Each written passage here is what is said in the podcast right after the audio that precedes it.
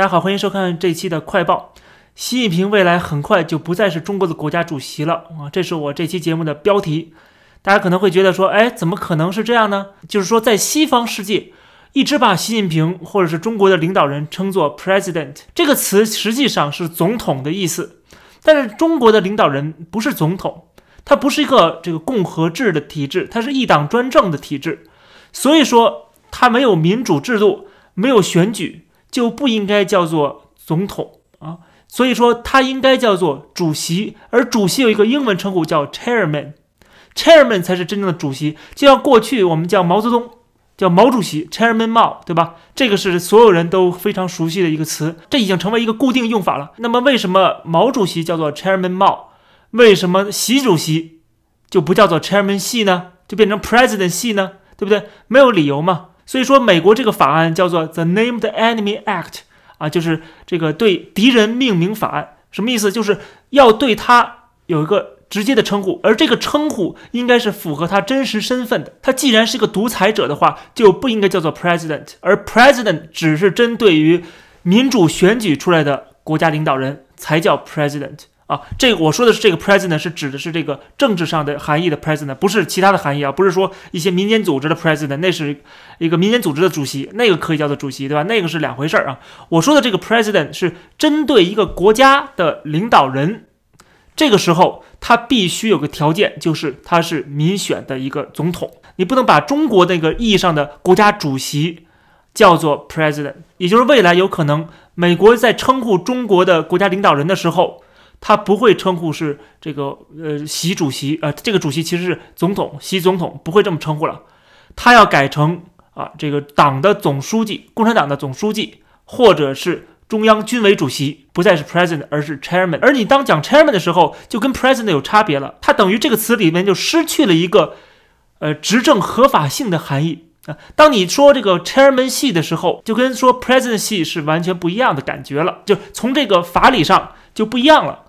啊，你说 presidency 好像是等于承认对方是选举出来的一个跟美国一样的、跟西方其他国家一样的一个国家的一个领袖啊，是一个总统，并不是这样。所以，美国新的这个法案实际上就是要告诉大家，我们不再认可中国这个共产党的统治，它是一个有合法性的。就是说，我们从名字上先。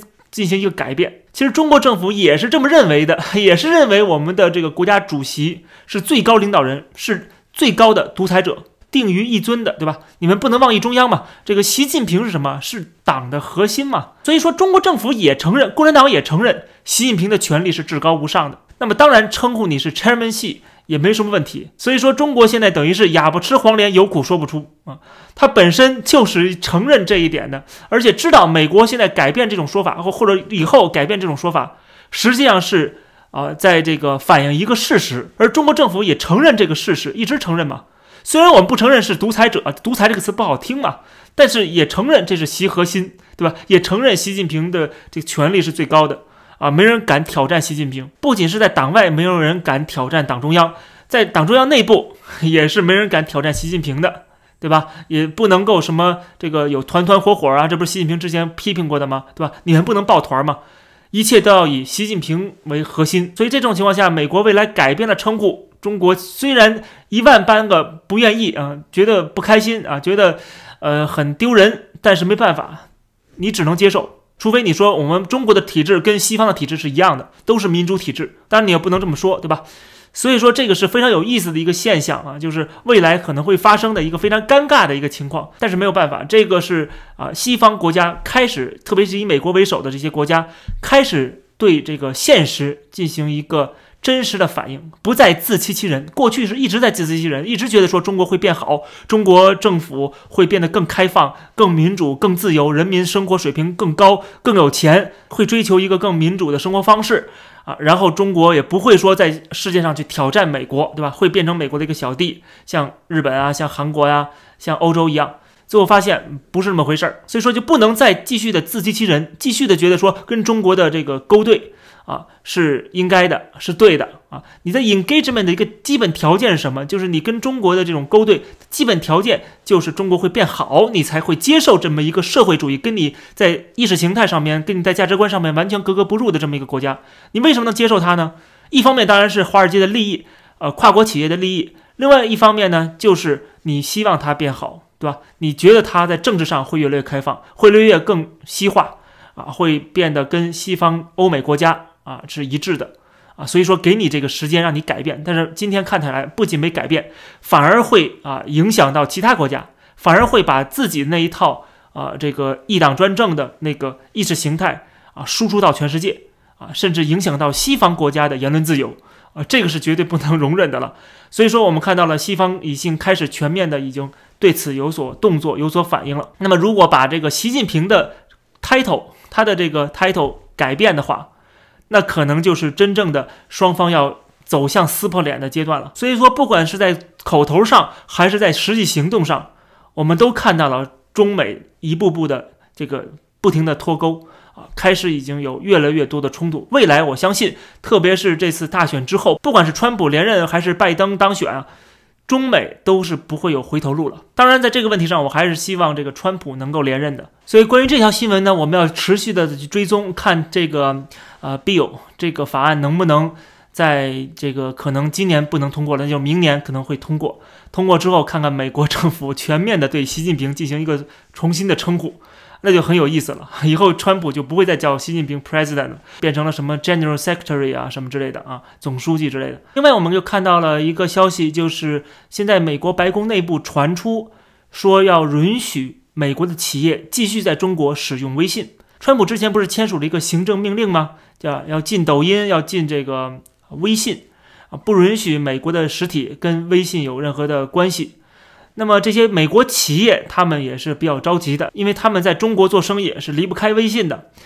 那么微信本身，他们也是有在美国的这种啊说客啊这些说客的团体。彭博社的最新的报道说是这个说客团体不停的现在在去接触那些愿意听他们说话的那个美国的官员或者是国会的议员，然后尽量的说服他们说看看这个事情是怎么办。啊，能不能给一些宽泛？那么现在美国白宫内部的人士传出来说，现在还没有决定说如何到底是怎么进这个微信，很有可能我们要说很有可能是让这个谷歌也好，或者是苹果也好，要让这个微信的 App 这个 APP 要下架啊，这个我想应该是很有可能会发生的。虽然这些说客团体在极力的阻止，但是这是有可能的。但是另外一种传出一个消息就是。还会允许一些美国企业继续使用微信。其实你还是希望把你的这个成本啊降到最低啊，因为你对中国这种攻击必然会伤及自身啊。那么你肯定要把自身的这个伤害减小到最少。那么就是允许一些美国企业在中国还可以继续使用微信的平台进行这些呃产品的销售啊啊这做广告啊，这也可以看得出来，就是这样的一个禁令，实际上它还是有很多的可操作空间的。所以，我们看到了，就是美国政府对中国有任何的禁令，大家不要说这个高兴的太快啊，还是里边有一些啊这个现实的考量的。所以说，中美的脱钩不是那么轻松、那么愉快、那么迅速的，它是要长期的一个啊非常痛苦的一个阶段。但是这个阶段必须要经过的，这个没有办法的啊，大势所趋啊，就像我刚才讲的那个称呼习近平啊，不再称呼是 president。